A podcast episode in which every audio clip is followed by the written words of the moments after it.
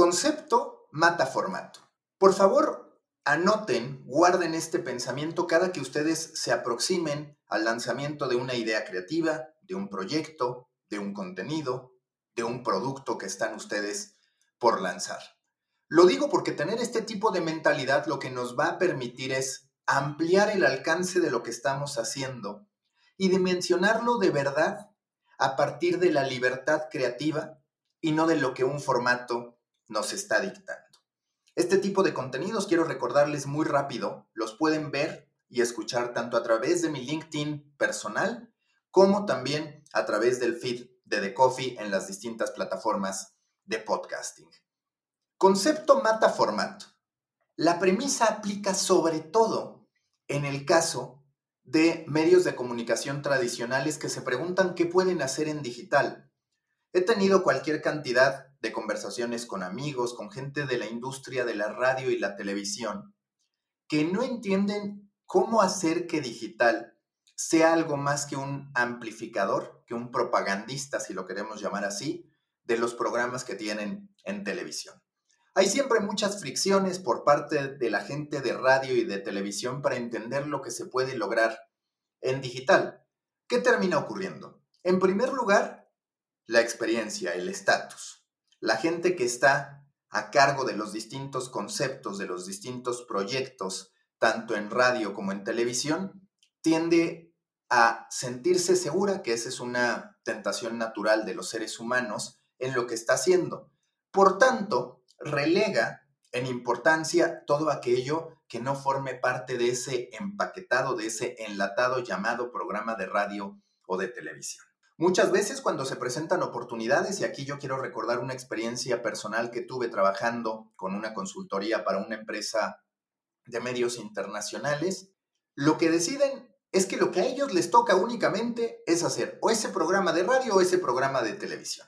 Y que todas las posibilidades que están vinculadas a ese universo que podría detonarse, no es algo que ellos hagan. No está en su scope, no está en sus posibilidades, no está ni siquiera en su interés, aunque sea evidente que podría monetizarse hacia adelante.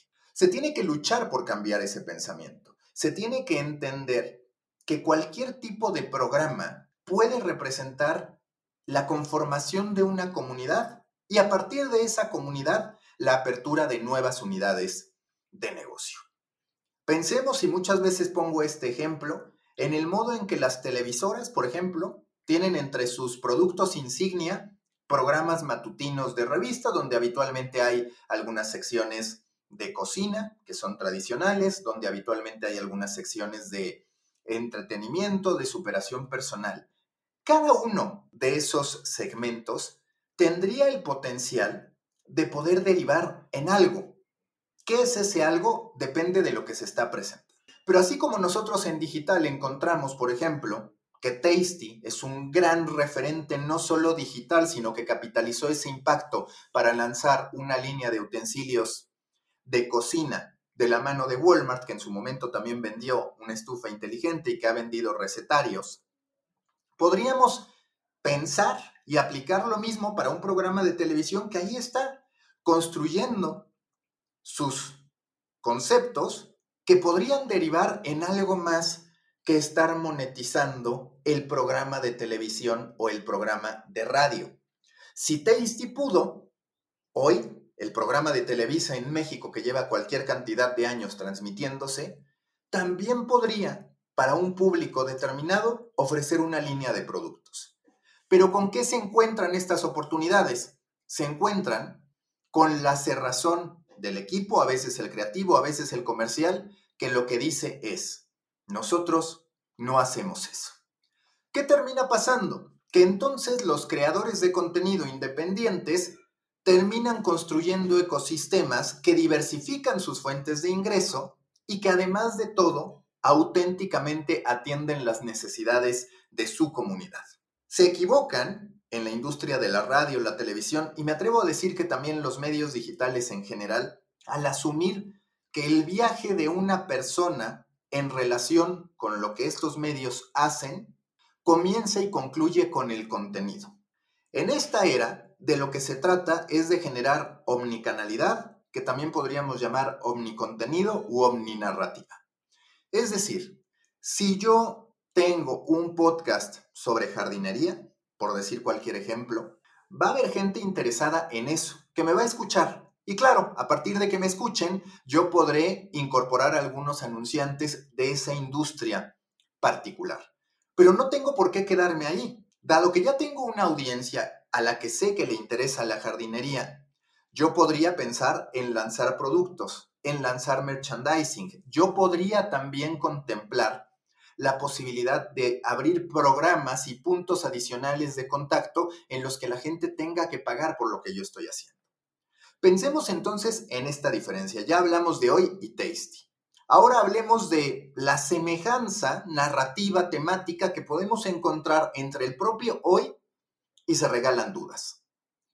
En hoy, enfocado sobre todo a las amas de casa, vemos cualquier cantidad de segmentos dedicados a la superación personal, a la reflexión, al bienestar, a la autoestima, vemos secciones de horóscopos, en fin, muchas cuestiones que tienen que ver con aquello en lo que creemos, con el modo en que hemos de vivir, con cómo podemos ser saludables, con cómo podemos estar bien con nosotros mismos. Se regalan dudas en cierto modo, sí para otro tipo de mujer, sí para otro tipo de público, pero en el mismo espectro hace lo mismo. ¿Pero qué ha ocurrido?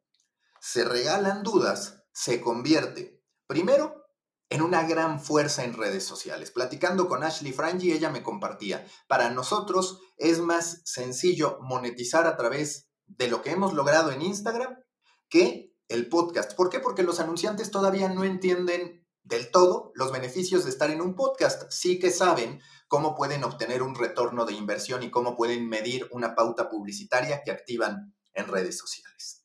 Pero no solo eso, a partir de la conformación de esa comunidad crearon Dudas Media. Dudas Media, una empresa que enseguida lanzó, además de un branded podcast, Despertando Podcast. En este caso es un daily en el que ya no aparecen ni Ashley ni Letty, pero lo que sí que terminan haciendo es continuar abonando sobre ese propósito y detonando próximamente también un libro, como ya lo hicieron con Se Regalan Dudas, organizando eventos y cualquier cantidad de productos relacionados. ¿Por qué eso no pasa con hoy? ¿Por qué eso no pasa con la revista matutina de TV Azteca? ¿Por qué, por ejemplo, hablamos tanto de leyendas legendarias y de otro tipo de podcast que construyen grandes comunidades como la Cotorriza y no pasa eso con sus equivalentes en radio o televisión? Yo siempre he sugerido que este tipo de organizaciones tendrían que trabajar en incorporar en sus organigramas a directores de concepto. Ese director de concepto es el que deberá imaginarse los potenciales aterrizajes de un producto en las diversas plataformas, incluso antes de haber sido lanzado, porque ¿qué termina pasando? Muchas veces la lectura es, vamos a ver cómo le va el programa de televisión y ya después vemos si surge alguna otra oportunidad. Comprendamos que muchas veces el formato inicial que pensamos no resulta el más efectivo para ese producto que estamos lanzando y hemos de atrevernos a impulsar la cultura del error. Otro punto medular. Muchas veces las televisoras, las radiodifusoras invierten en adquirir las licencias de conceptos. Recientemente hablé con una serie de televisoras y, por ejemplo, tenían un programa relacionado al amor. ¿Qué es lo que yo les sugerí? Un reality relacionado al amor. Lo que yo les sugerí es, piensen qué podría pasar si una vez, en algún momento, ese programa se va. Posiblemente ustedes pueden desarrollar líneas narrativas que acompañen eso, llamados para conformar una comunidad que sí se alimente del rush que en estos momentos está generando ese reality. Pero más allá de eso, que se conforme como una comunidad de personas que se quieren relacionar entre sí, que están buscando potencialmente a su media naranja o reconfigurar el modo en que hoy nos relacionamos entre seres humanos. A nivel negocio, un programa se puede ir, se puede terminar. Lo que no se va a terminar es la necesidad de comunidades de personas que se relacionan entre sí y ahí habría una serie de anunciantes como las aplicaciones de citas, los desodorantes, las lociones, los condones, para poder atender esa oportunidad. Comprendamos cómo ahí está el gran argumento para detonar conceptos. concepto mata formato. Atrevámonos a entenderlo y a priorizar la creación de universos sobre el encasillamiento en que continuamente caemos.